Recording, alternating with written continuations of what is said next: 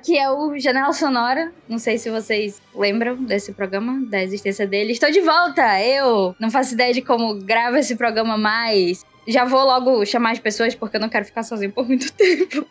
Não estou sozinha! Não estou sozinha. Estou aqui com Milox. A gente nunca tá só. Isso é um pouco amedrontador pra mim, que moro sozinha. Não queria pensar nessa situação. A gente sempre tem Deus. E é Elvio. E aí, galera?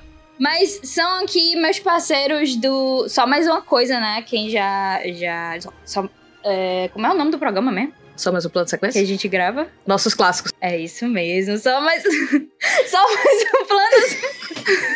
a gente grava os nossos clássicos, claro, né? Que inclusive, né, saudades, saudades. aí, bons tempos, né? A gente ficou de gravar é, muitas coisas, na verdade, desde muito tempo. Mas, para quem já conhece, já ouviu, a gente tem essa, essa química maravilhosa, nós três. Vamos gravar aqui esse Janela Sonora falando sobre trilhas sonoras especiais para nós, né? É, esse programa, ele não tem pauta nenhuma, ele vai ser provavelmente bem caótico e bagunçado, mas eu sei que vocês gostam disso. Vamos falar a verdade, as pessoas não querem mais conteúdo certinho. Verdade. As pessoas querem bagunça e caos, eu sei disso. Eu sei o que o público quer. Finalmente o público quer algo que eu sei fazer.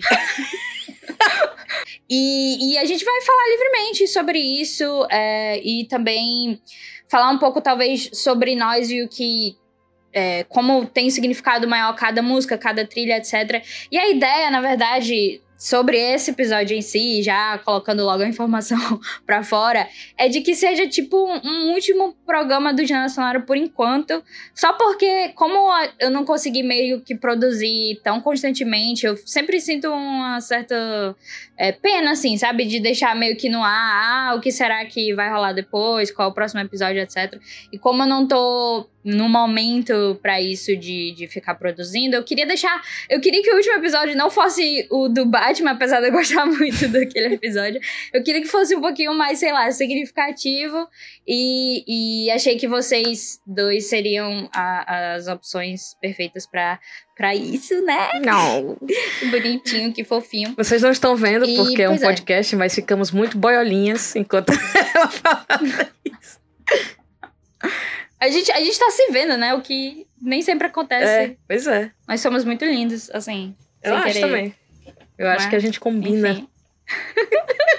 mas é, gente, então é isso. É, é uma despedida, assim, temporária, mas a gente tá nas redes sociais aí. No final a gente vai dizer, se vocês ainda não seguem, a gente vai ter essa chance aí pra acompanhar, porque a gente tá sempre fazendo alguma coisa, seja isso aqui ou outras coisas, a gente com certeza sempre tá fazendo alguma coisa. Escrevendo, né? Vivendo a vida, apanhando da vida, às vezes batendo um pouquinho também, mas é isso aí. Então. Vocês querem falar alguma coisa antes de começar? Não, eu acho que é importante esse movimento de fazer uma despedida é, com um episódio mais significativo. Até para dar uma satisfação para os nossos 13 ouvintes, né? Obrigado aí todos meus, minha família, meus meus pais. De outros países também. é, tem de outros países, tem que é. contar 12, porque já tem um aqui, eu sou eu sou o número 13, tá ligado? Isso, verdade.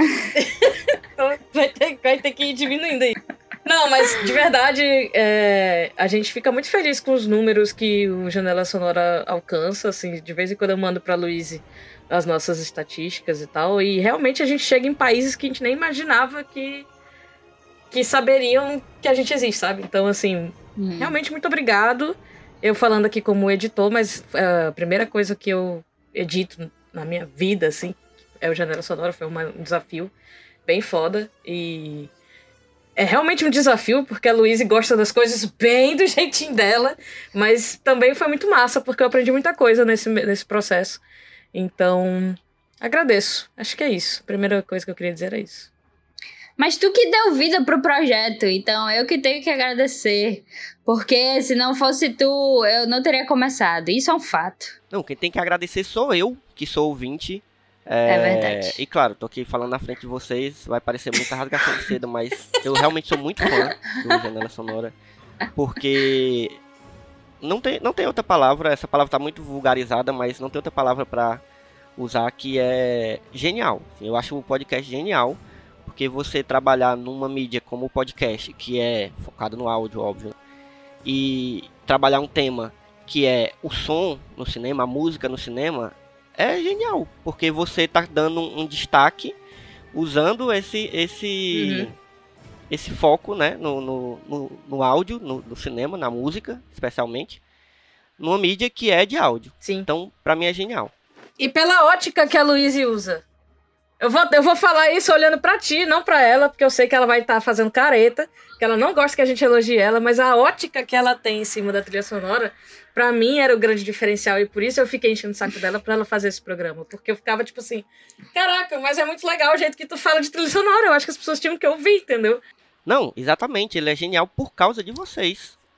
Sabe aquele negócio que é muito bom você ouvir alguém falando apaixonadamente sobre algo pelo qual é apaixonado. Sim, exatamente. Assim, é exatamente isso. Quem, até quem não conhece Luiz e conhece essa paixão dela pela música uhum. no cinema, vai sentir isso ouvindo o podcast. Verdade. Por isso que é gostoso de ouvir. Na verdade, vocês, assim, juntos, o, o combo, né? Edição, organização e roteiro. É, tudo isso junto é o que faz o podcast ser muito bom. Assim. Eu sempre rasgo cedo para todos os podcasts do Só Mais Uma Coisa, mas o Janela para mim é muito especial é, por tudo isso que eu falei, porque sempre que eu vou começar a escutar, eu toda vez penso, meu Deus, essas pessoas gostam muito de falar sobre isso que elas vão falar agora, que elas estão falando. Por isso que para mim o, o, Janela é tão forte, assim, tão significativo. E assim, não é um, um assunto que elas estão na obrigação ali de falar, é uma coisa que realmente gosta. É, exato, é. Nunca foi uma pauta, ah, estão falando disso, vamos fazer. Não, sempre foi algo que a Luísa queria muito botar pra fora. E eu acho isso foda, realmente. Eu, eu tive que abstrair bastante pra não morrer de vergonha durante esse, esses minutos, mas aproveitando, inclusive, é, esse momento de elogio, eu vou passar aqui, abrir a página de Janela Sonora para repassar os episódios que saíram, só para caso alguém que tenha chegado aqui por algum motivo chegou aqui do nada, decidiu dar play, mesmo nunca tendo ouvido um episódio, vou, vou fazer a recapitulação aqui dos episódios de Janela Sonora que já saíram. Nós começamos aqui com Clara, não podia ser diferente, é, Piratas do Caribe, falando sobre a tragédia de David Jones, clássico Hans Zimmer aí. É, nós somos, né, Melu? Nós somos a, as pessoas que defendem Piratas do Caribe 2 e 3. Sim. Então, basicamente, foi isso, porque Melu tava nesse episódio. Foi esse que a gente gravou na tua casa? Foi, a gente gravou é, pessoalmente, eu acho. Foi, né? Uhum. Acho que foi isso, que a gente tava, tinha até visto o, o filme. filme. Exato, a gente tinha acabado ver o filme. Mas, mas enfim, esse episódio, ele ainda. Ele é o primeiro, né? Então, tipo, obviamente tem coisas que eventualmente foram ficando melhores com o tempo. É. Mas ainda assim, né? Foi tipo assim, caramba, claro que o primeiro tem que ser esse aqui, porque é uma trilha que eu mais tenho enraizado em mim, eu diria. É, já dando spoiler um pouco do que a gente vai falar depois. é, logo em seguida, número dois foi novamente sobre Hans Zimmer, sobre Inception. É bem bacana também de produzir esse episódio, porque tem muita coisa bacana na trilha de Inception, gente, sério. Porque se vocês acham que é só, sei lá, a galera tira muita onda, né, do Hans Zimmer e tal, que ele só gosta do barulho, etc. E o som lá, né, que ficou famoso nesse filme, etc. Oh, esse filme tem muitos. Esse, é, esse filme tem muitos detalhes que a trilha sonora é muito envolvida na narrativa. Então, caso vocês tenham conhecimento só superficial é, de Inception e gostem do filme, vale a pena dá uma ouvida aí, não é por nada não. Tem o episódio 3 que foi sobre James Newton Howard, com os três filmes, O Sexto Sentido, A Vila e Sinais. Inclusive, é nós assistimos Sinais recentemente, né? Filmaço. Filmaço. É, e eu, pessoalmente, tenho esse episódio como um dos favoritos, meus favoritos, porque Cara, o James Newton Howard, ele é o cara da emoção. E, sinceramente, eu sinto muitas emoções ouvindo essas trilhas. É, principalmente de, de A Vila, que é um dos meus favoritos, assim, da vida. E eu, eu acho lindo esse episódio. Eu não vou falar muita coisa, não, porque, enfim, é lindo. Vamos ouvir. Uh, depois tivemos o episódio 4 do Michael Giacchino com Planeta dos Macacos. Foi um episódio mais curtinho e, na verdade, eu falei bastante sobre o filme em si, Planeta dos Macacos, a trilogia. Eu fiquei dando, tipo, um resumão de Planeta dos Macacos. Uh, mas tem coisa muito interessante também sobre, sobre esses filmes. E eu dei, tipo, uma, uma prévia do que eu acharia que o Michael Giacchino ia fazer em Batman e eu acabei assim, tendo uma boa direção do que ele fez mesmo, porque eu sei das coisas. Enfim, logo depois do episódio 5 foi esse. Aulas. Tá? Esse aqui. Aulas. Você pare pra falar desse episódio aqui. Isso aqui é aulas. Esse episódio aqui devia estar em universidades. O episódio 5, Ludwig Göransson e a trilha oscarizada de Pantera Negra. Esse episódio foi muito, assim, foi muito foda, não só por conta do conteúdo em si da trilha, mas foi na época que, é, assim, não foi nesse episódio, mas foi, foi ao redor dessa época que eu comecei a ter chances de entrevistas e etc. E eventualmente eu tive a chance de entrevistar o Ludwig, né, mais, mais pra frente em Tenet. Mas foi nessa época que eu comecei a me aprofundar nas trilhas dele, pra, estudando para Pantera Negra. Então eu comecei a estudar bastante sobre ele, os métodos dele, etc. E quando eu cheguei lá em Tenet, né, já só passando, dando esse pulo pro 7 só pra juntar, é, no, foi o episódio 7 de Tenet e eu já tava sabendo muita coisa sobre o processo dele e tal. Então quando eu fui fazer o roteiro de, de, de Tenet, eu tinha muita coisa em mente. E eu tive a chance de entrevistar ele e falar com ele por 10 minutos, gente. 10 minutos de entrevistas. Eu, eu até hoje não acredito que isso aconteceu.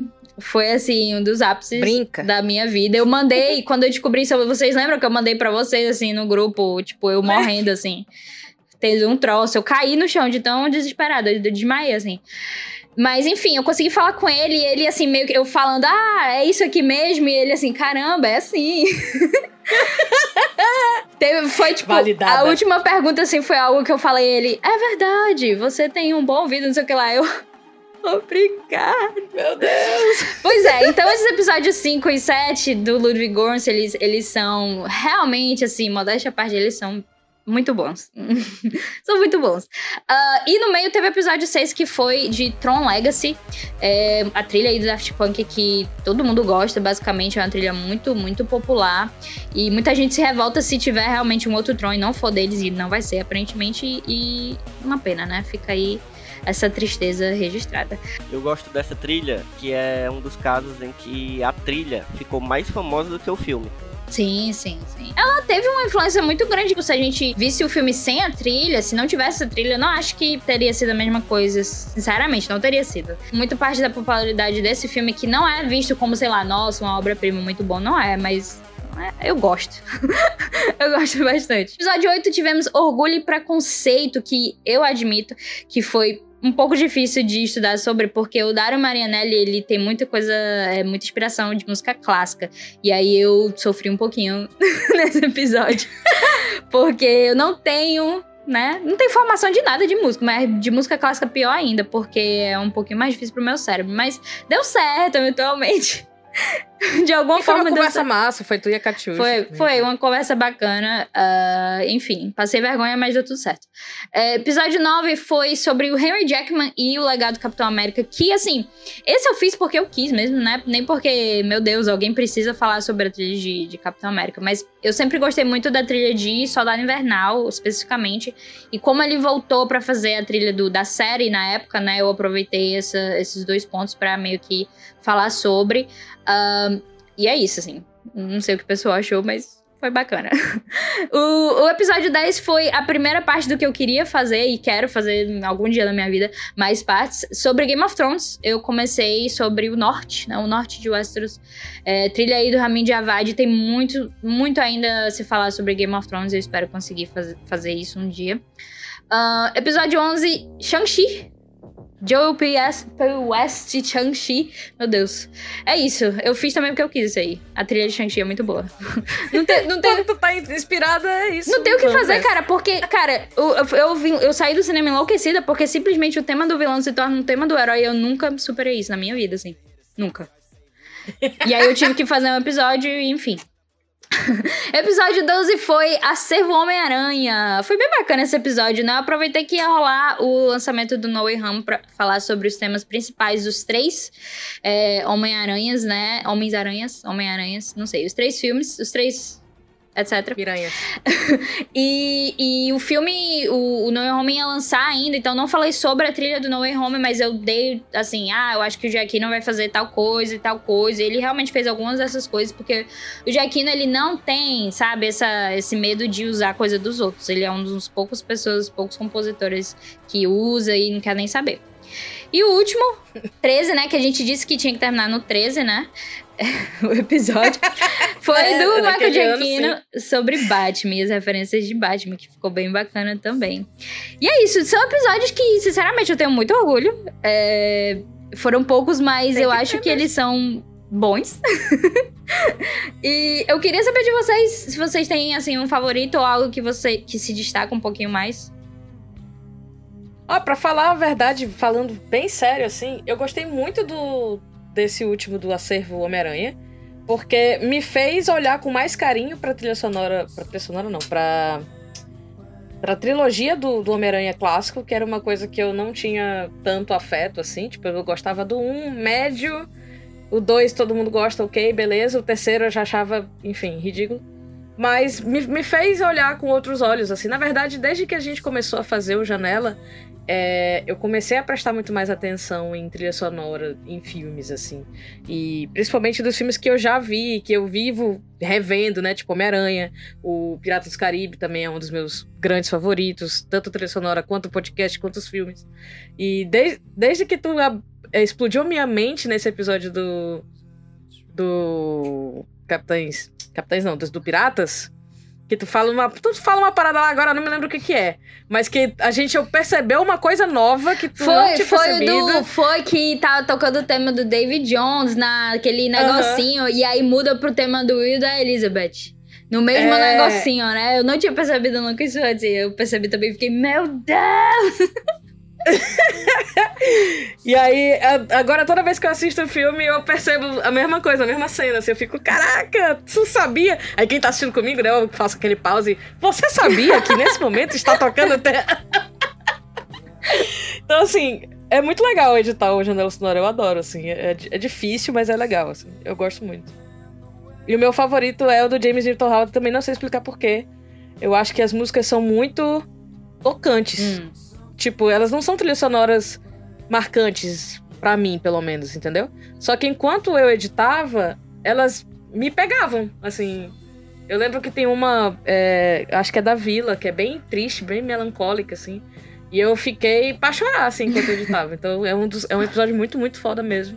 Recomendo demais eu recomendo para quem vai escutar ou vai voltar a escutar, escutar primeiro o episódio e depois assistir o filme, prestando mais atenção na trilha. Eu fiz isso algumas vezes. Eu fiz isso com Inception, hum. por exemplo, que é, eu, eu fiz exatamente isso, ouvi e o episódio, hum. depois fui ver o filme, que já era uma trilha famosa.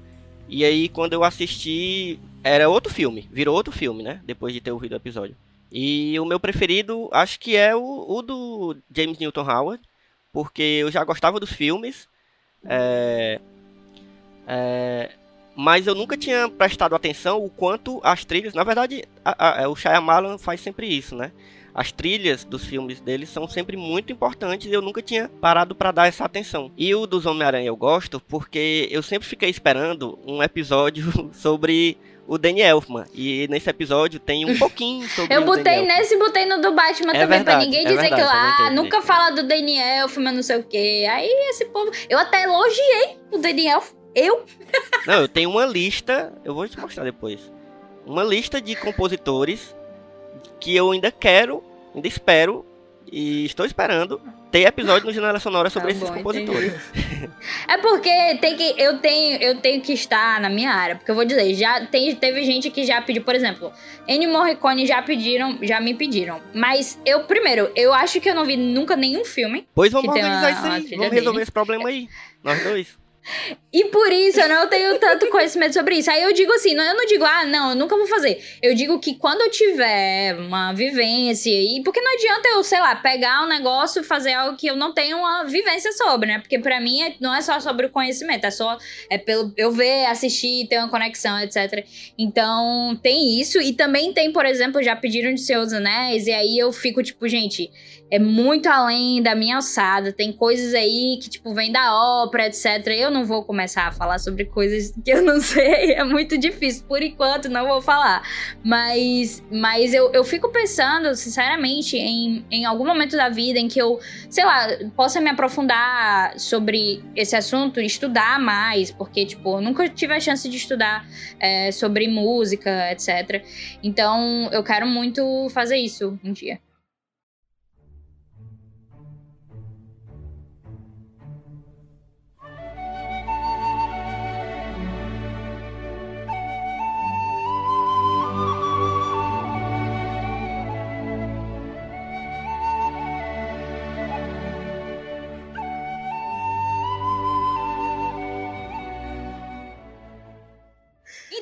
Gente, é isso. Vamos, vamos conversar aqui, vamos conversar sobre nossas vidas, né? Esse momento aqui, terapia.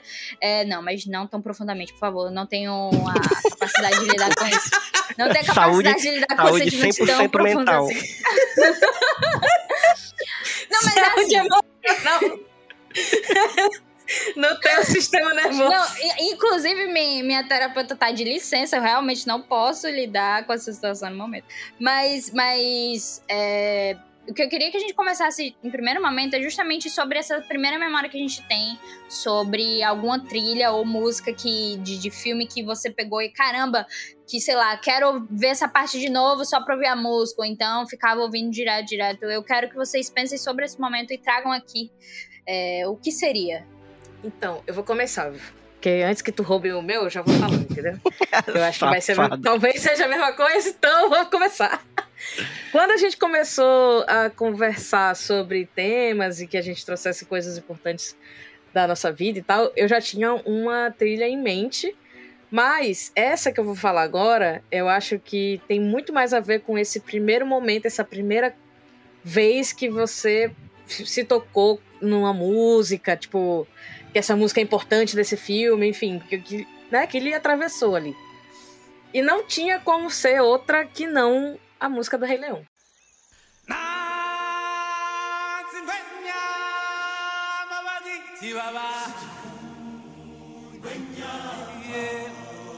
A primeira, no começo ali, quando o sol tá nascendo, e aí você enche o seu pulmão e você fica. Espero que tenha ido longe o suficiente o microfone pra É, não ali é ter matado forte ninguém. demais. Mas essa música, ela te bota tão dentro do filme ali na hora que não tem como, cara. E ela nem é a minha favorita do, do filme inteiro. Eu acho que a minha favorita é a do Scar. É. Acho que são aspas fortes. Não sei se eu consigo decidir aqui agora qual é a minha música favorita. Eu amo a, a do Simba é, jovem, quando ele sai com a Nala. É. É, sa- sabe qual é? Não, do, do Elton John ou do é o que eu quero mais é ser rei? Não, é essa aí. é O que eu quero mais é ser rei. Eu amo essa. É, eu gosto muito do que eu quero mais é ser rei. Mas a minha favorita não é do 1, é do 2. Desculpa, gente. Tu gosta mais daquela, não é? Desgraça! Não, eu gosto dessa mais. Vingança. Brasil Eu gosto dessa- 2022! Mas, mas não, não é essa que eu gosto, não. Eu gosto da, da que o Simba e a Kiara. E o Simba canta pra Kiara. Ah, Eu- ixi, eu nem lembro qual é. Não sei qual é. É porque era, É eu porque era tu não criança é de naquela 91, época. né? Não, não, é. eu sou de 95. O que eu posso fazer? Não, é É. isso. Esse é, esse é o marco, entendeu? O Rei Leão 2, 94 pra, pra lá, assim, é, é mais forte. Porque eu alugava em, em VHS o 2 mesmo. Eu não sei porquê, na verdade. Porque, tipo assim, a gente alugava, a gente não alugava o 1. A gente alugou o 2, o 2 direto. Não foi, ah, vamos ver, Leão. Qual a gente começa? o 2, claramente. Uma família A disruptiva, né? decisão lógica. Eu É. não sei como foi essa história. Mas é, mas é engraçado, porque essa geração nossa é, não tem jeito, né, bicho? Qual nossa? Nossa, eu e tu? Nossa. Não, mas Luiz não tem, Nós tem o quê? De- Tem Ah, 10 para de anos de, querer diferença? mimimi. Não, pô, é Não, uma- não, não, não, mas- não, pra mas frente ficamos aí. quase na mesma Eu sei, geração eu do sou mesmo, do dos meus ano. alunos. A gente. Não, eu sou do peraí, ano Peraí. do fim do Dessa vez eu milênio. não tô Eu sou o fim zoando, do milênio. juro. Dessa vez não tô zoando, juro. É mais pra uma questão de Não, entender eu vou- se era a geração do Rei Leão 1 Tá, não, eu ou vou. do Eu Rei Leão vou, 2, que tem essa separação de, de fato. Tem essa eu vou retomar, eu vou retomar. É a geração Eu que que cresceu a nos anos Luiz. 90 Pronto, e comecinho dos 2000, tá? Essa Pronto. geração, cara, não tem jeito. Pode perguntar não para qualquer um, porque também seria generalizar demais, mas para muitas pessoas que cresceram indo, indo pra locadora, Disney é tipo. Sabe? É, é, é, são as, os primeiros contatos que a gente tem com música no cinema, até porque os filmes são musicais, tá ligado? E música, não, não música incidental, música, música feita para o filme, para um filme musical, entendeu? Então, tipo, é, eu lembro perfeitamente de músicas da Bela Fera, sabe? É, de. Cara, Aladdin. a de Tarzan pra mim é a minha preferida da Disney toda, assim. A trilha, da, a trilha da, do Phil Collins. E no, no português é do Ed Mota, famigerado Ed Mota. Mas que é muito boa também do Tarzan, para mim, é, é, sublime, assim, um negócio que Aladdin, todas essas, principalmente dos anos 90, né, da retomada da Disney, não tem jeito, todo mundo que cresceu nos anos 90 vai ter essa memória afetiva, assim, de algum jeito. E a do Rei Leão verdade. provavelmente é a mais marcante de todas. Eu queria puxar, aproveitar esse link para dizer que a minha memória inicial é Tarzan.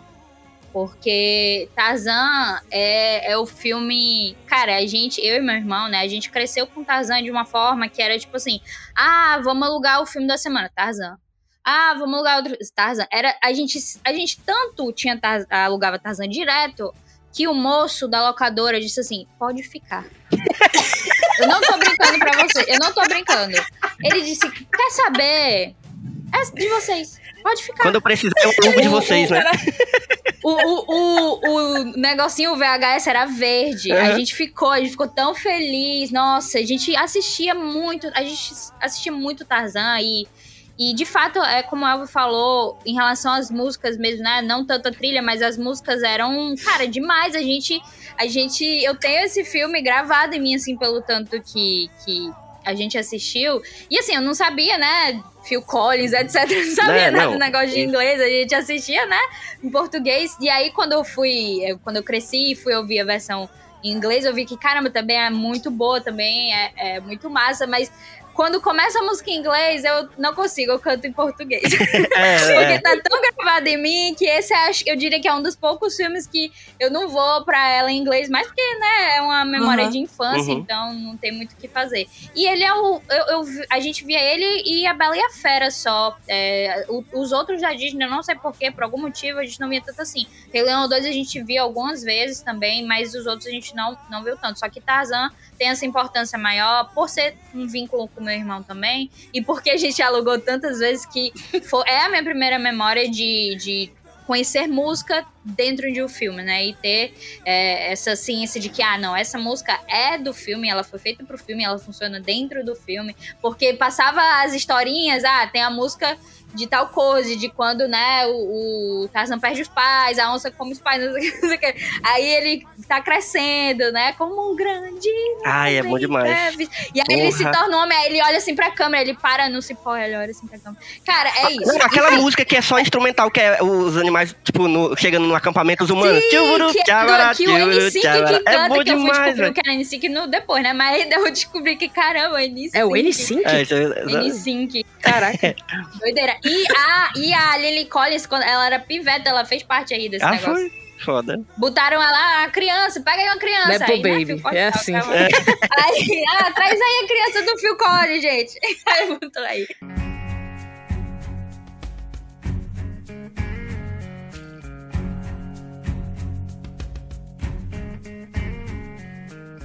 Não tenha medo, pare de chorar.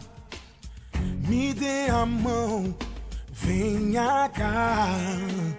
Vou proteger-te de todo mal.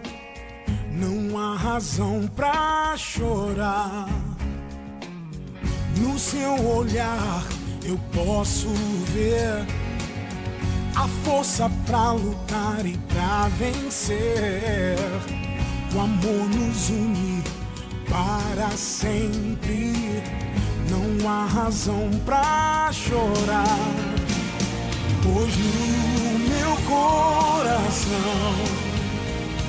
você vai sempre estar. O meu amor contigo vai seguir. No meu coração Aonde quer que eu vá, você vai sempre estar aqui. Sabia que eu assisti Tarzan no cinema, no São Luís aqui? Caraca. É, essa memória... Depois de velho. Não. Foi é, Ivete, eu é, tava lá. Foi No, mesmo, 2000, porque o filme é de 99, né? 98, 99? 99. 99. Eu ass- devo ter assistido em 2000, deve ter chegado aqui no cinema em 2000.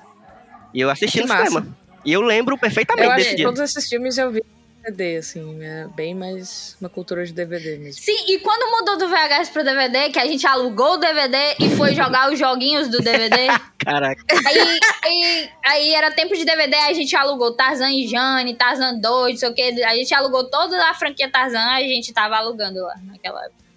A cara da locadora, olha, esse aqui eu não vou deixar, tá? Estamos em outro momento da economia. Não, ó, um, que eu, um que eu aluguei muito foi o de Mulan. E também tem músicas muito, muito Ah, boas. A, muito a música boa. deles treinando, pra mim, é. E aí, É, Mulan foi o que eu só fui ver velha. pô, mas eu, eu tenho muita memória boa de Mulan. E aí eu lembro que no extra do DVD tem uma versão, um clipe do Jack Ah, Chan que... cantando Sim. aquela música lá deles treinando. Aquelas, aquela. Sério? Na, na, na, na, na. E ele cantando em mandarim, tá ligado? Não sei se é mandarim, mas provavelmente é um- uma língua dessas chinesas que, que são várias, eu não sei qual é. Ele é chinês, né? É. Eu acho que é. Deve ser mandarim. Eu acho que é mandarim. mainland, Cara, né? é muito bom esse clipe. Eu assisti demais, eu gostava. e ele cantando O e lutando com um, cantando, um- é. um- É uma questão. Cara, muito Mas enfim, o Elvio adora. Mas, Elvio, e pra tu, Elvio? Essa é, também é Disney? Ou tu, tu é velho, né? É, eu vai, sou- ser, é. vai ser. Caraca, um, Vai ano ser mais Disney velho que também? meu. Não, mas eu. Eu, eu tenho muita. ó, é- é, a Disney realmente foi forte, assim, pra. Mesmo que inconscientemente eu perceber música e como música pode, junto com o, o visual, né, contar a história do filme. E aí, no caso dos filmes da Disney, né, literalmente ali a, a música mesmo. Porque, como eu falei, são musicais a maioria. Mas. é, eu acho que. Não sei se também foi consciente, provavelmente não. Mas eu sempre conto a história de que o filme que me fez gostar de cinema e que. é, enfim, me, me fez me apaixonar por, por filmes por conta do meu pai foi Jurassic Park. E, é, enfim, por vários motivos, né? Porque eu assistia no VHS e aí não, era, não foi só a paixão de assistir o filme, mas foi também a paixão de, tipo, ver como funcionava um aparelho que, sabe, que eu botava o, negócio e tocava a fita e eu aprendi a gravar no VHS. Eu já contei essa história algumas vezes em outras ocasiões. Mas sobre a música, pra mim foi sempre muito marcante a música de Jurassic Park, sabe? Porque é daquelas que mesmo sem a gente perce- perceber o quanto ela é emocionante, eu lembro que ainda adolescente, criança, é, meu pai tem muito, meu pai gosta muito de filme, né? E aí ele, ele tinha CDs que era tipo melhores trilhas sonoras do, do cinema, sabe? Tá era? ligado? Aí tinha pai 20 também músicas com, sabe? E eu, a gente ouvia isso aí no carro, em casa. Aí quando tocava, inclusive tinha do Rei Leão, eu lembro muito que tinha do Rei Leão. E tinha uma de Jurassic Park, a- o tema principal. E eu ficava arrepiado toda vez, não, não, sem exagero, assim. Ficava arrepiado literalmente. Então, tipo, é um negócio que vai além da, da- da- da- do racional mesmo, é um negócio de emoção mesmo.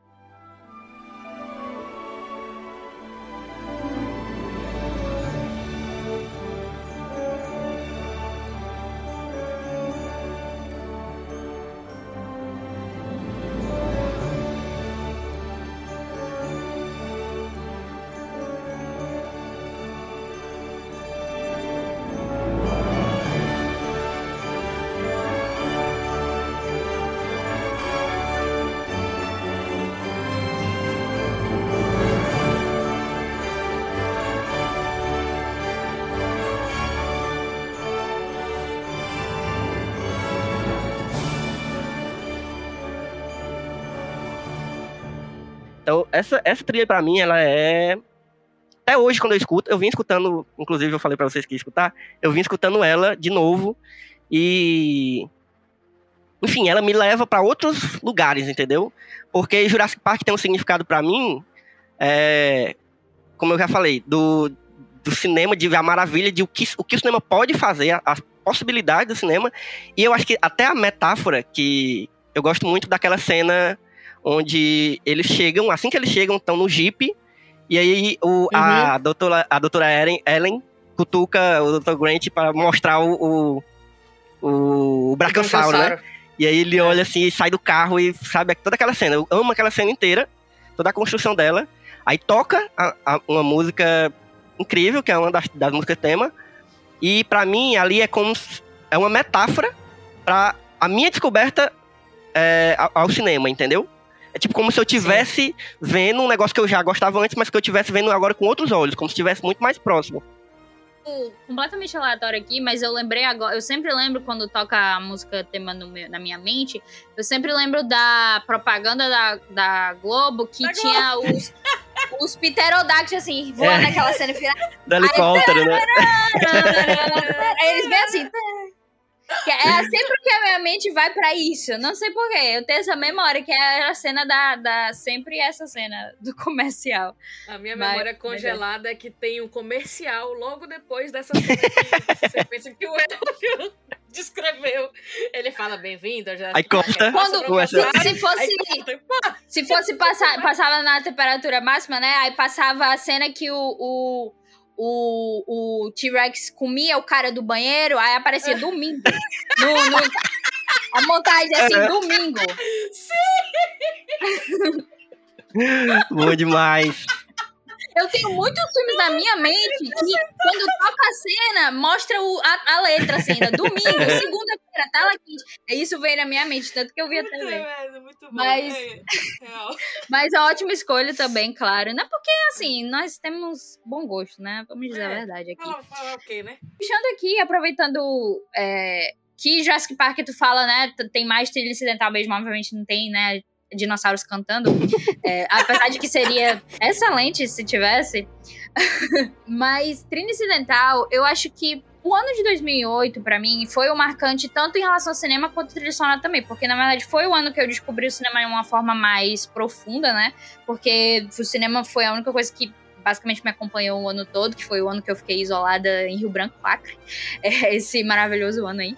Que eu fiquei isolada e meu pai tinha, tipo, um negócio inteiro, assim, de de filme, né?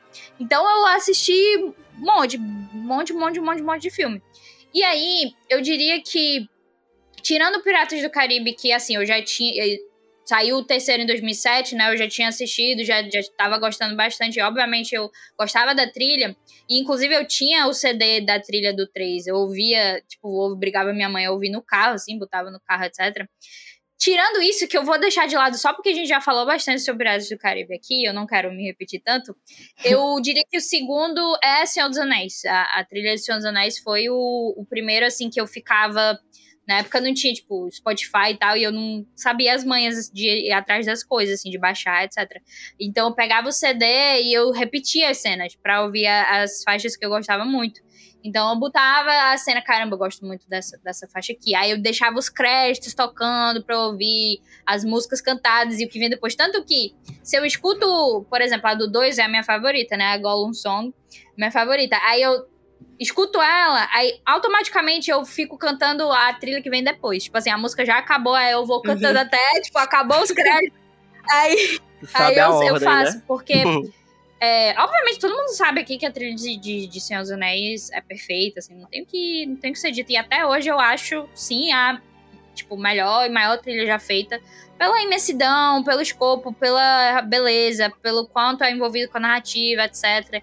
E é a trilha dos leitmotifs, né, que eu já expliquei aqui, etc. Quando temáticas se envolvem com, com personagens e com ideias dentro de um filme. Eu amo quando isso acontece. E foi a uhum. primeira vez que eu fui pegando isso. Porque são filmes gigantescos, né? Filme, os três filmes, né? Horas e horas. E você vai. E como eu revia bastante, principalmente o 3, o 3 é o que eu via mais. É, isso foi ficando na minha mente, tipo, ah, tema do anel, ah, isso sempre toca quando estão falando do anel. Tipo, eu não sabia dessas coisas ainda, né? Mas eu fiquei, caramba, essa musiquinha aqui sempre toca quando eles estão falando do anel, sei o que lá. Aí foi o primeiro momento que eu percebi isso como algo além.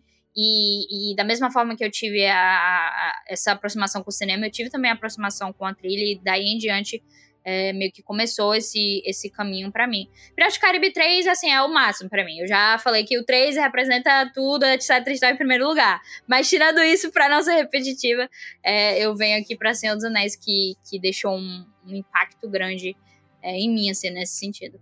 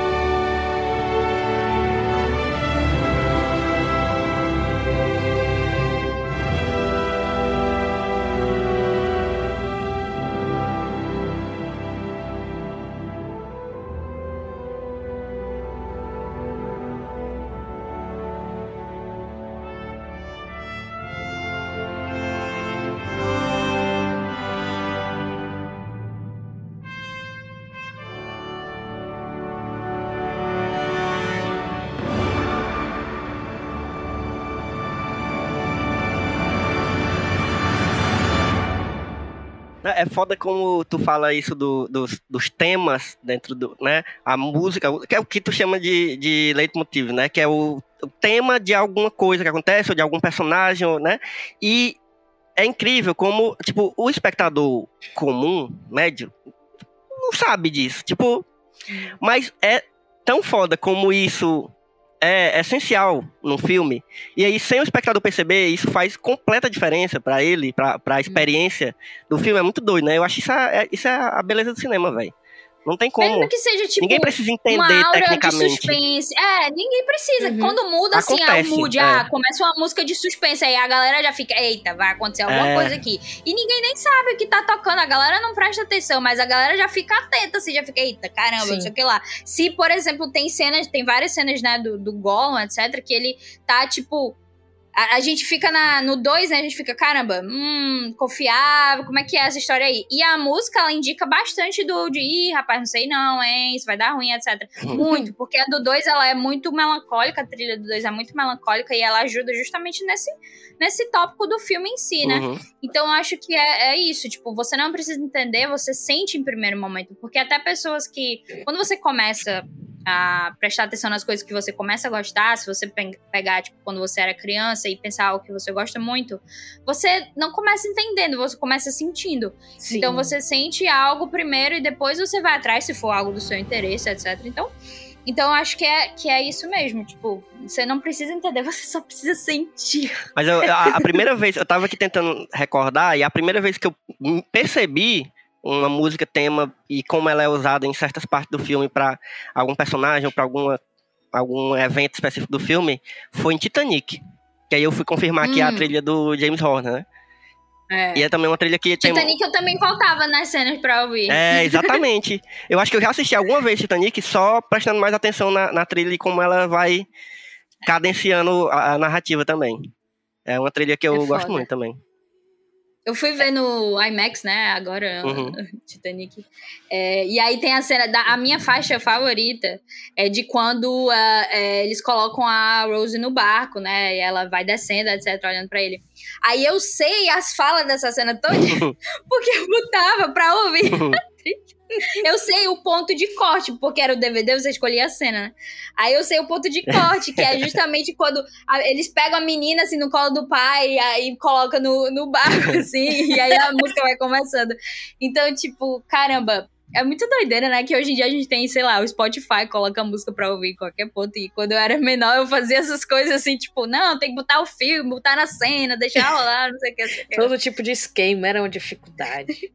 Mas é muito legal isso que vocês falaram do sentir, porque dos nossos sentidos, né? O, o olfato, visão, etc. e tal. Acho que o, o gosto, né? Como é que fala do gosto? Paladar. É, é tato? Não. Paladar, obrigado. O paladar e ouvir, né? A Audição. audição são, são muitos. São, são as mais fortes, digamos assim, né? Pra trazer uma memória, pra trazer um sentimento muito específico. O cinema ainda não tem como a gente sentir cheiro, né? Ainda. Vamos ver aí como é que vão andar as, as salas 4D e tal, não sei Não, mas isso pode ser ruim pra mim, senão eu vou enjoar. Melhor não. Eu também acho Mas uma enfim, péssima ideia. Não escutem cineastas, donos de empresas, Mas não eu escutem. não tô dizendo que é pra ter. Eu não tô dizendo que é pra ter, eu tô dizendo que as, as coisas É. Quem acontecem. sabe, né? Quem Erros sabe. acontecem Entendi, todo entendi. dia na, na indústria É, tem cinematográfica. o 3D tá aí pra provar, né? Que, enfim. E. Tá, não tem como ter cheiro no, no cinema, mas é muito, muito potente quando a gente tá vendo uma- um retorno de franquia, por exemplo, pra trazer o Senhor dos Anéis de novo. E quando você vai assistir o Hobbit, né, que demorou um tempinho e tal pra, pra voltar pro cinema e tal, e quando eles tocam o tema do Anel, que pode não ser o tema do Anel, pode ser que seja outro nome, mas na minha cabeça é assim que eu chamo o tema do Anel. E você imediatamente se emociona porque você tá trazendo uma lembrança do filme anterior e tal, sem, sem, sem ter muito gasto, digamos assim, né? Sem fazer uma cena inteira, enfim, só a música. E é muito. Eu acho isso muito massa, assim. É, é muito incrível como ele. Como, como realmente mexe com a gente, né? Você pode usar a palavra manipulação, mas eu prefiro dizer que é. Manipulação do uma bem, forma- gente. é, eu prefiro dizer que é uma forma de realmente. É isso, ele tá brincando com seus sentimentos ali naquela hora, mas é uma brincadeira boa. diria. Eu acho que, inclusive, a série, eu fiquei esperando da série Uhum. do Senhor dos Anéis, né? Os, é? Os Anéis de Poder, que trouxesse um pouco dessa. Da, da- da trilha, não, não por. Ah, trazer a trilha pela trilha. Não, mas justamente por- pela franquia sempre ter um envolvimento narrativo, né? Da Uhum. trilha sempre significar alguma coisa, de ter essa ligação com os temas e personagens dentro é, é, dos filmes, então poderia até ter sido usada dentro da série como, como indicativos, como coisas de ah, suspeita, vamos botar suspeita nos personagens, né? Que é o grande lance sobre quem é o Sauron, etc. Aí Uhum. poderia ter utilizado uma dinâmica assim de trazer essas lembranças. é, auditivas mesmo da trilha que já havia sido usada, não sempre, só em alguns pontos, porque até se fosse sempre também, aí ficaria mais barato, né? Não ficaria tão legal. Mas eu senti falta, eu admito que eu Ou senti até falta no ponto de, um- revelação, né? Tipo assim, ah. Pois é, então até porque é. justamente para dar um impacto. Eu senti falta, eu, eu acho que é, eu não tive a chance de, de analisar tanto a trilha assim do Bear McCreary, né? Ele, ele pegou, ele assumiu essa posição na, na série e muita gente, até teve alguém que, que pediu, ah, você vai falar sobre isso? Aí eu, por enquanto, não. Muita gente tava reclamando, assim, que não achava que tava muito bacana. E eu admito que nem tive a chance de prestar atenção, porque como eu tava assistindo com o Milo, né, lá na casa dele, eu não tava, tipo, prestando atenção. eu tava, É. tipo, a gente tava tava uma barulheira do caramba. É, tinha uma barulheira, tinha um lance desse, tava conversando, a gente tava tirando onda. É. Então, eu admito que eu não, eu não prestei atenção ainda, mas quando eu ouvir, eu vou poder falar um pouco mais sobre isso. Mas, mas é, eu concordo totalmente essa questão da, da sensação e do quanto mani, pode manipular você a sentir alguma coisa. É, nesse sentido, vamos, vamos transportar nossa memória para não necessariamente mais tempos mais recentes, mas tempos em que vocês já eram adultos e vocês já tinham, assim, né, uma, uma certa.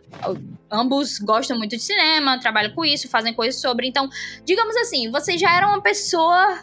Formada. Pessoa. Uhum. Pessoa de verdade, assim, não um guri, assim, tipo uma pessoa. Vocês podem já se considerar uma pessoa é, com a mente já com os gostos estabelecidos. Existe alguma coisa que veio pra vocês depois de vocês já terem seus gostos estabelecidos?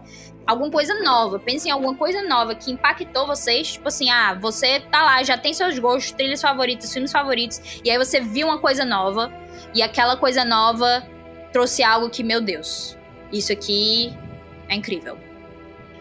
Eu tenho. é, Ela não é uma, uma trilha. Acho que eu já até comentei sobre ela pra ti. Ela não é uma trilha muito conhecida, muito famosa, muito aclamada e tal. Mas eu tenho uma conexão com ela que eu não sei explicar muito bem, assim. É...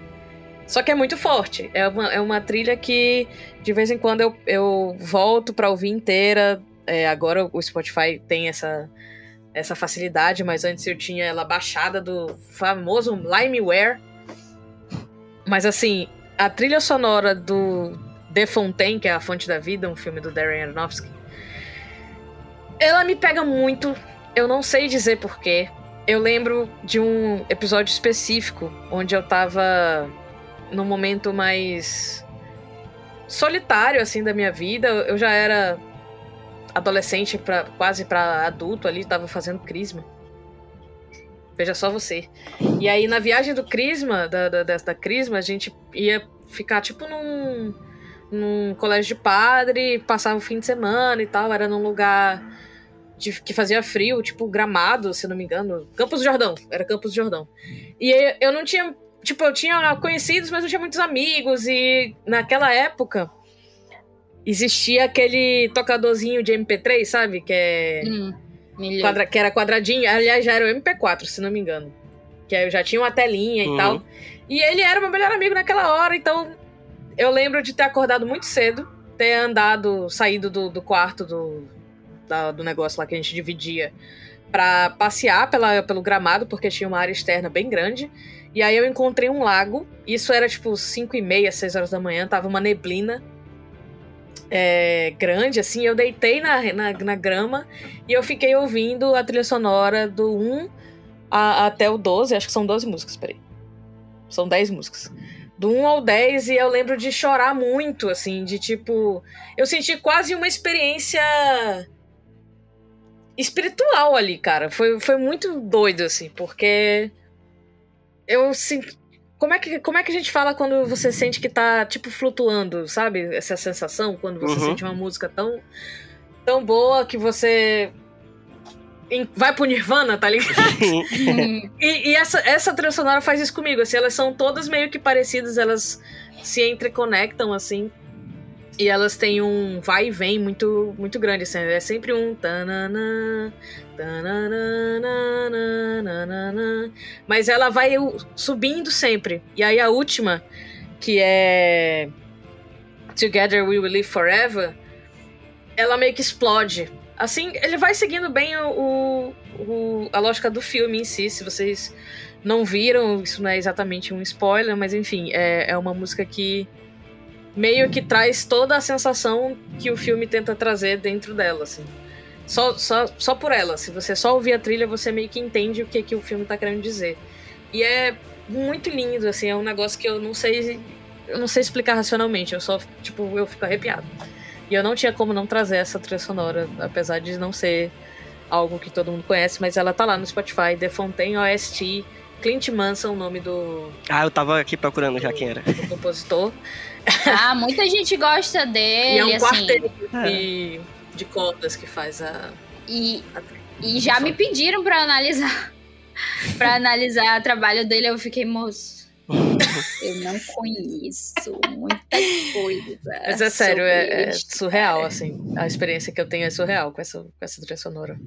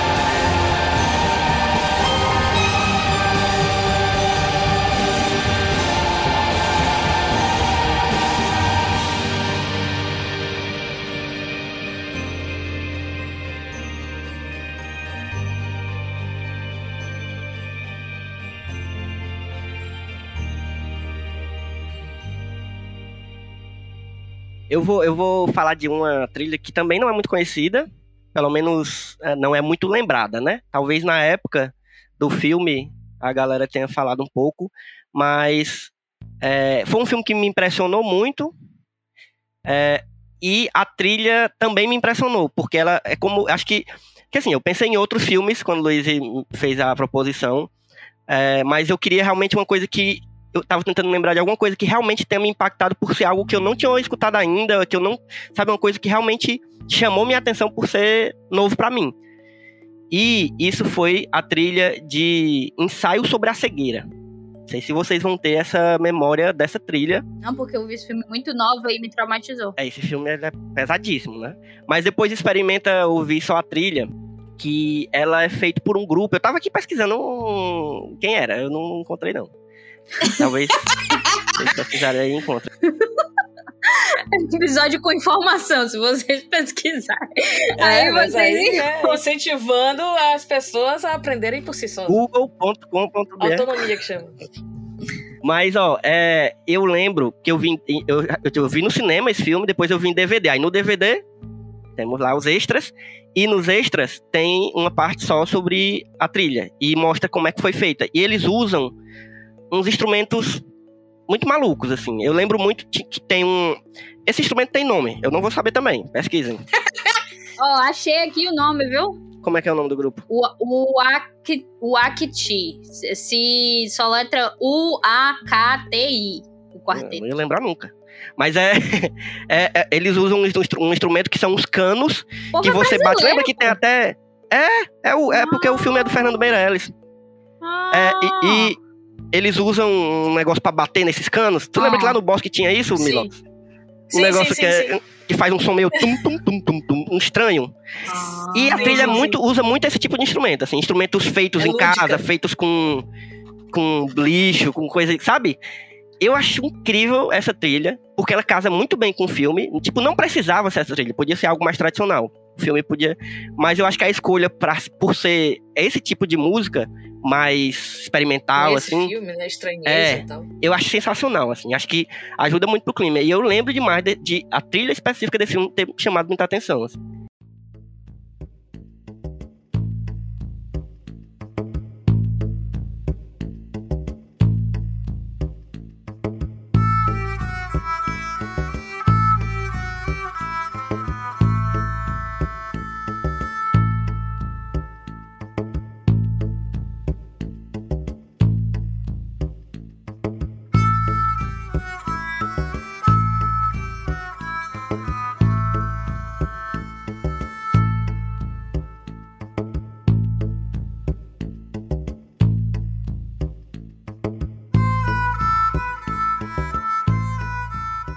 Baseado na minha própria pergunta, eu não sei se eu posso dizer que eu já, nessa época, eu já era uma pessoa pessoa.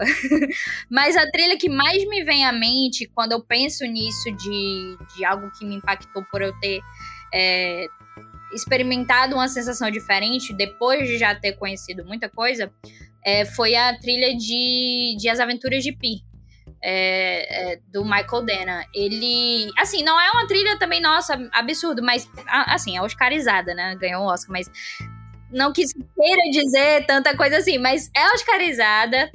E o, o, o lance desse filme para mim é que eu vi no cinema, assim, de uma forma bem. Ah, o que é que tá passando aí? Vamos assistir. A gente tava de férias com os primos, etc. Ah, vamos ver esse filme aqui. Tem um tigre, não sei o que lá. Aí a gente foi ver o filme e ninguém tava esperando que fosse tão, né, tão sentimental, tão impactante para mim.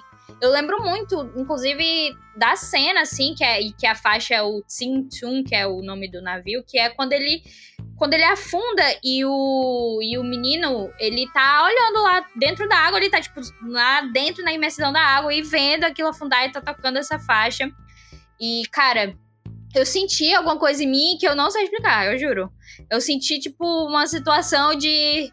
Meu Deus, o que tá acontecendo aqui? Eu chorando, assim, eu tava chorando e, tipo, Uhum. Isso é Deus, eu estou encontrando Deus. É, é exatamente essa sensação que eu tentei explicar. Mas é, cara. É tipo, eu não sei se eu tava no de crisma, você tava religioso, entendeu?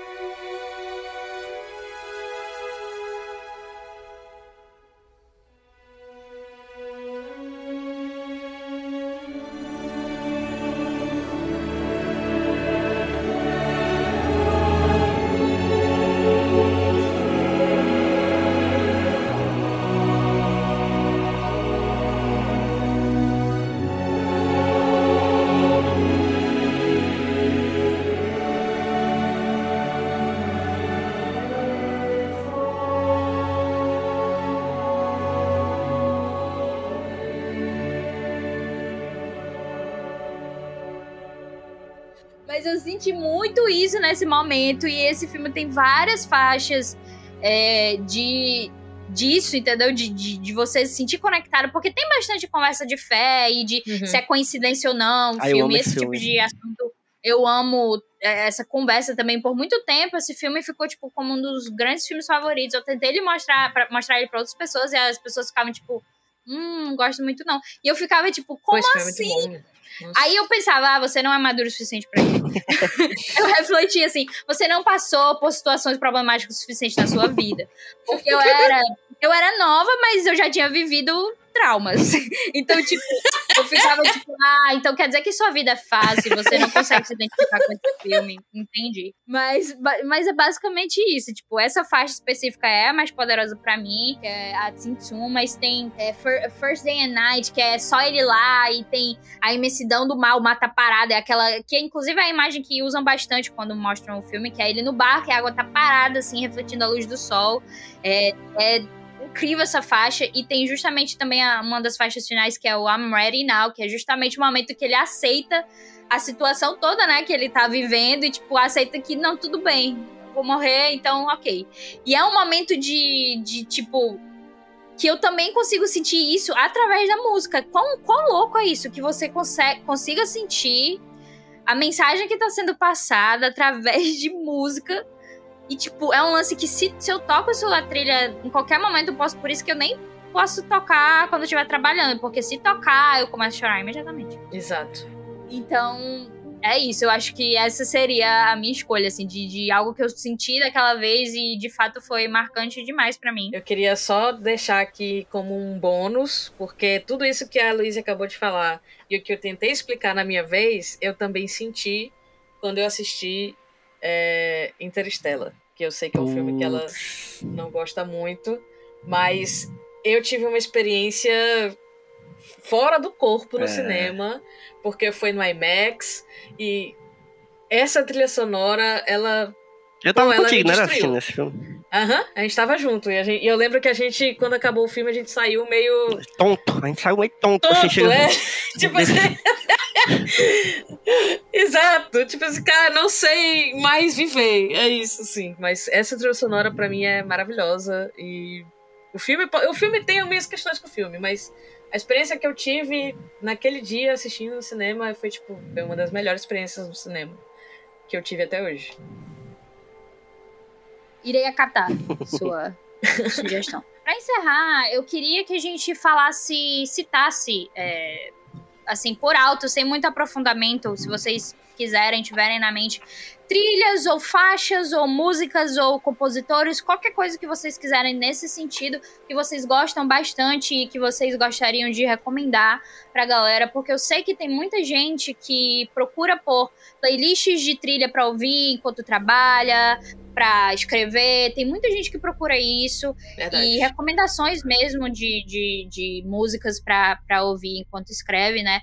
Eu, por enquanto, a minha, a minha playlist central, ela tem, assim, muitas horas, ela tem mais de 30 horas, então eu ainda tenho que organizar ela. Mas se você tiver recomendações, vamos lá, vamos jogar. Mas eu vou falar, eu vou falar a minha, que é uma trilha que é, eu, eu escuto todinha ela ainda hoje, eu escuto para estudar, escuto quando eu quero dar uma relaxada, dar uma respirada. E, e é, um, é, de um filme que a gente assistiu junto, nós três. E que eu, eu saí extasiado, e ainda é um filme que eu ainda gosto muito.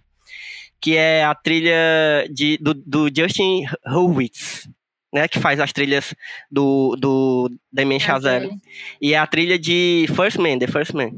Hum, o primeiro homem. Amo, amo, amo. Cara, essa trilha, ela é boa demais, demais, demais mesmo, assim. Eu escuto direto ela ainda, desde que eu assisti o filme naquele dia. Porque eu acho que eu só assisti o filme duas vezes, naquele dia, e na mesma semana acho que eu fui no cinema de novo ver. E pronto, nunca mais assisti. Mas essa trilha me acompanha, assim.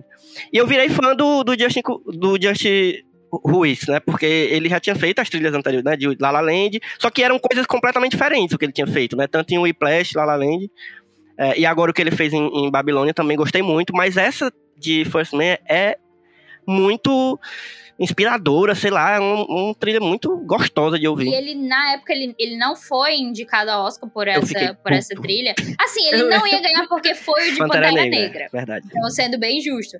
Mas foi loucura que ele não tenha sido indicado. indicado. Eu lembro que a gente ficou tipo. Como assim? Então, mas assim, ele, tipo, pelo menos ele já tem um Oscar, né? Que é o de La La Land. Então, pelo menos ele não tá com as mãos. Eu acho que ele vai fazer muita coisa foda ainda. Eu Ah, não, totalmente. Eu acho que. Eu gosto muito de parceria de compositor e diretor, né? É uma das minhas coisas favoritas, assim. Tipo, eu acho que eles sempre fazem trabalhos excelentes quando tem já essa, essa ligação mental é, de sempre. Eu quero jogar aqui é, o nome do John Powell, que é um compositor que ele era um dos, era um dos aprendizes do Hans Zimmer. E ele fez muita coisa bacana, é, sendo elas uma das minhas favoritas de Como Treinar Seu Dragão, a trilha de Como Treinar Seu Ah. Dragão. Pô, demais. Putz. Nossa, é um. Assim, é uma trilha excelente. Tem inclusive um vídeo do Sideways, que é um canal que analisa música, que fala por que, que essa trilha funciona tanto em relação a- ao próprio filme, né? Muito boa, muito bom vídeo, muito, bom, muito boa trilha. E o John Powell, eu tenho uma ligação com ele, um pouquinho mais antiga, que é. Ele fez a trilha da trilogia Borne que eu assistia também em 2008, né? Nessa época que eu assistia vários filmes. E eu lembro que na Supremacia Borne tem, tinha algumas faixas que eu ficava, pô, bacana, né? Essa música aqui. Bacana, né? Legal.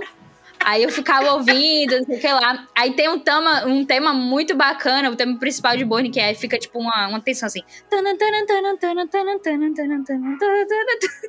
Fica Lembro tipo, demais. O pior que eu lembro. Eu, eu não lembrava até tu cantar agora.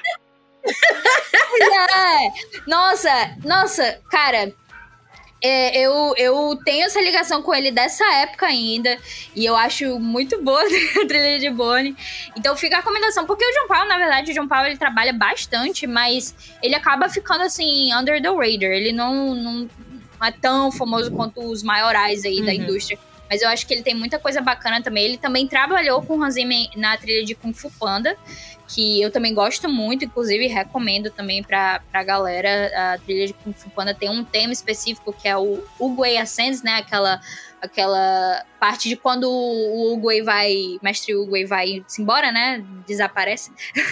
então é, é excelente, eles trabalharam juntos nisso.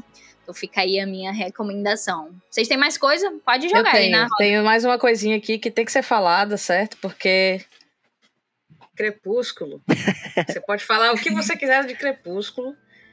Você pode criticar do jeito que você quiser. Provavelmente eu vou concordar. Mas a trilha sonora de Crepúsculo, da saga inteira, não tem um defeito sequer. É incrível isso, incrível. Tudo bem que tem uma música ou outra que é o próprio Robert Pattinson que canta. Eu lembro que eu Não baixei. fale não, viu? Eu não lembro fale que eu não, baixei. Né? Eu vou fale não. Eu baixei pra ouvir porque eu amava, ficava no meu MP4 direto. Eu fiquei, Eu caraca, essa música é muito boa. Adoro essas músicas. É, são muito boas. Eu adoro também. É E- bem emo, cara. É, É, bem, é, bem vibe. eu vou, vou ter que, vou ter que dar o braço a torcer aqui, que é isso mesmo. Mas tem Muse, tem. Cara, tem muita coisa, tem até Link É, Park, mesmo. enfim. É diversa e é uma delícia. Então é ótima pra trabalhar. Já tem, tem no Spotify também de 10 horas aí pra você passar o dia se lembrando do- dessa saga incrível de cinema. Então fica aí a recomendação. Tem o tema do Carter Bow, é o tema incidental, que é o Bella's Lullaby, que também é Verdade, muito bom, tá? verdade. Fica aí o registro Tem, que não o, só a, de tem músicas. a, a música origi- oficial de casamento agora, né? Que é a Thousand Years. todo, todo casamento. Pode crer, pode crer, se tornou. Caramba, mas se tu pensar, Crepúsculo deu muito boom aí nessas músicas, pô. Sim. Porque É, pô. até hoje, principalmente do primeiro filme, é, é tipo, ah, a música de Crepúsculo. Tem gente que só conhece algumas músicas porque é de Crepúsculo, Sim, real. a, a do Muse é uma dessas. Eu queria deixar aqui minha última recomendação, que é a trilha de Sicário, do saudoso Johan Johansson, que deixou, assim, excelentes trilhas para nós antes de ir. Mas essa de Sicário, é, eu acho excelente porque ela funciona bastante para trabalho. Ela é ótima para deixar você na vibe, assim, de escrever ou de se concentrar. E eu sinto coisas com esse filme que não faz muito sentido se sentir na vida, mas eu acho que o Villeneuve ele colocou alguma coisa nesse filme assim, ele colocou mensagens subliminares de, sei lá, magia. Porque Sicário é tipo um filme que me deixa. me faz eu transcender, e eu não sei muito porquê. Porque não é um filme de, sei lá, mensagem poética da vida. Mas me faz sentir isso, ok? Eu não tenho que me explicar para vocês. Aquela. eu não tenho, que explicar, não tenho que explicar meus sentimentos, mas ele me faz sentir coisas. E a trilha, o álbum inteiro de Sicário é muito bom, mas eu deixo principalmente aqui a minha faixa favorita, que é a Melancolia, que é só uma repetição de, de notas, basicamente, no violão, só que é isso, cara. É tipo assim, é, é eu sinto como se é minha alma, é isso aí, né? Tá? Você tá traduzindo os batidos do meu coração em notas do violão. E Perfeito. É isso.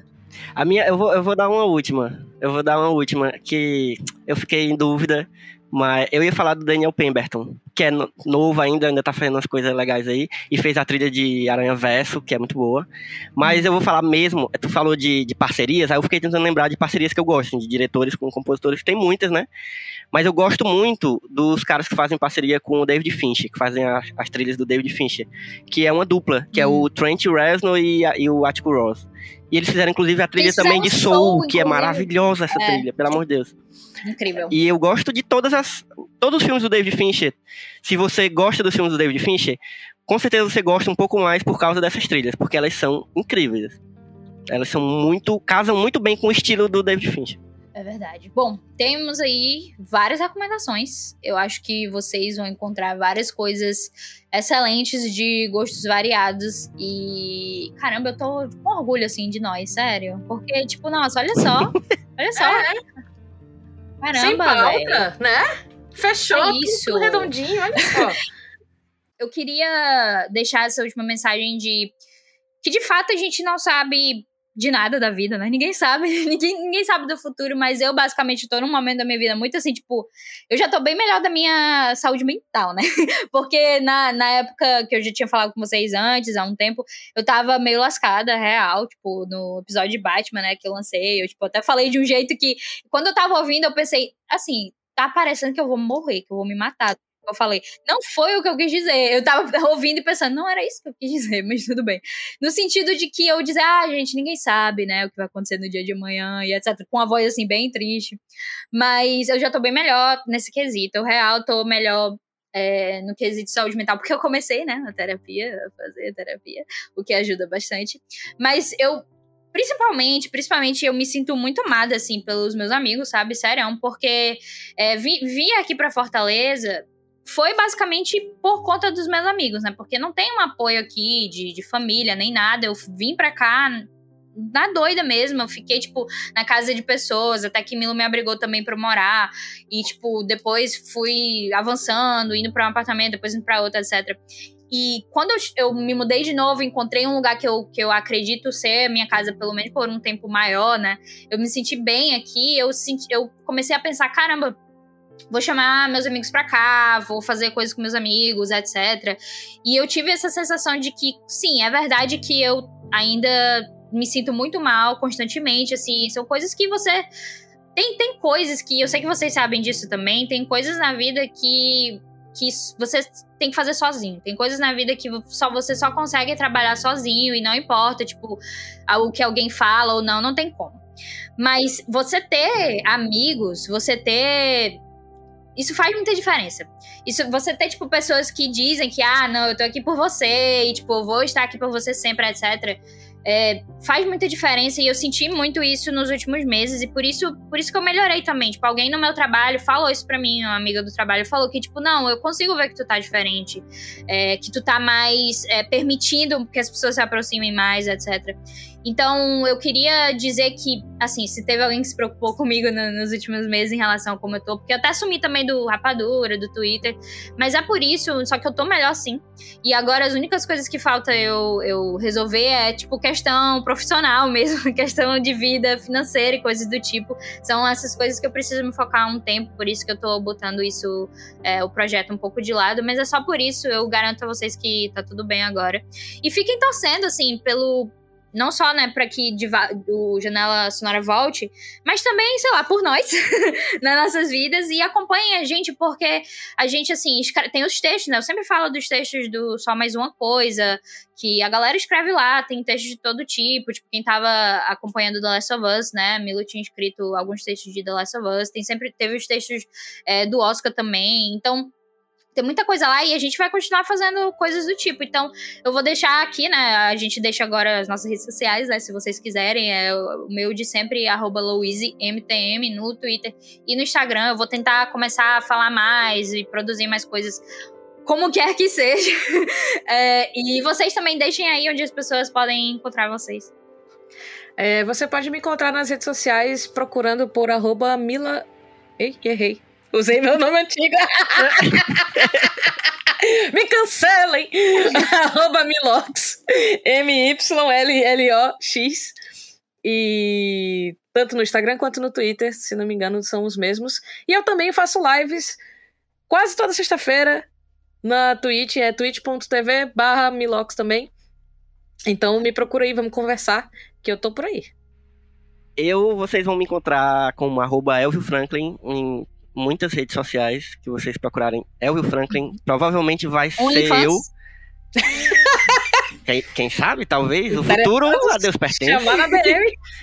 É, mas, arroba Elvio Franklin, é, vocês vão me encontrar pessoalmente, mas eu acho que é mais interessante ainda você procurar as redes sociais de onde eu estou escrevendo coisas que realmente interessam. Que são as redes sociais do Só Mais Uma Coisa, é, que não sou só eu que escrevo e que produzo, né? Tem um monte de gente aí é, participando. Tem muita gente. É, tem os podcasts, então você vai arroba site Smook, site, Smook é a sigla de só mais uma coisa, no Instagram, no Twitter, no Letterboxd, enfim, tem vários lugares também. Procurem Verdade, os nossos podcasts no, no, no, seu tocador aí preferido. Estamos é, no Spotify, no Disney, enfim, todos aí. Se você procurar o Só Mais Um Plano de Sequência, o Memory One, o, o próprio Falando Série, já, lá tem é, um monte, e tem o Janela Sonora também junto. A gente é um, um grupinho de, de podcast que eu tenho muito orgulho. É, e eu tô muito feliz, gente, com essa gravação de hoje, assim, de verdade, de verdade, de verdade mesmo, assim. É, eu também estou num, numa época meio complicadinha, assim, sabe? Que é muito incrível como toda vez que a gente grava junto é, dá uma injeção assim de ânimo, de verdade. Assim. Eu gosto muito quando a gente grava junto. Aqui para nós, não vamos espalhar para ninguém. Quando a gente grava junto é sempre muito bom, de verdade. Ainda bem que o editor tá, tá ao vivo aqui. A gente tem a gente um lance, fazer isso tem uma sempre, vibe. É, é, cara, é, é real. É a gente tem um molho, não tem como. porque, é. É, sabe o que eu penso às vezes? Que, tipo, eu pensava muito, assim, quando, em certo ponto, que eu já me achava, sei lá, velha, assim, né? É, que, caramba, como é que eu vou fazer novos amigos? Eu não sei fazer amigos. E o fato é que eu não fiz novos amigos, eu sou encontrada sempre. Eu sempre sou encontrada pelas pessoas. Eu fui encontrada por vocês e vocês me adotaram, e aí é, eu estou aqui me metendo no meio da amizade de vocês, porque eu sou esse tipo de pessoa. Adoro ficar no meio. Não para outras coisas, tá, gente? Não, não, amizade, eu quis dizer. Não imaginem outras coisas. Marmita! Mas obrigada por estarem disponíveis aqui pra gente gravar. É, esse episódio estará disponível em algum dia em breve. Você, está, você está ouvindo agora, inclusive, né? Ou seja, está aí disponível. Está, está disponível. disponível. Compartilhem o episódio com a galera. Compartilhem é o, o episódio. É sim, mas teve 13 outros episódios. Manda aí pra pessoa que você sabe que gosta de trilha. Manda aí pros parentes de outro país, porque a gente tá sendo ouvido em outros países. A gente viu lá o negócio do Rapt do Spotify. A gente ficou de cara, porque tem gente ouvindo em outros cantos e tem umas faixas de idade doideira. E eu fiquei, meu Deus do céu, alguém me escuta. Essa essa voz gasguita e que repete as coisas várias vezes. Sim, alguém me escuta. Então compartilhe, gente. Eu sei que é, a gente, assim, eu, eu fico pensando, né, os 10 ouvintes, 3 ouvintes, e eu faço isso, falo isso de forma brincando, mas eu tô grata por qualquer pessoa que decide ouvir esse podcast e eu garanto, assim, não sei quando, obviamente não sei como, mas eu garanto que um dia a gente volta e quando a gente voltar eu quero ser uma versão ainda melhor de mim para dar um conteúdo ainda melhor para vocês. Então esperem até lá. E é isso. Caralho, eu faço minhas as palavras de Luiz. Falar o que depois disso, tá ligado? Vamos embora. É Vamos embora. Sobe a vinheta aí. Valeu.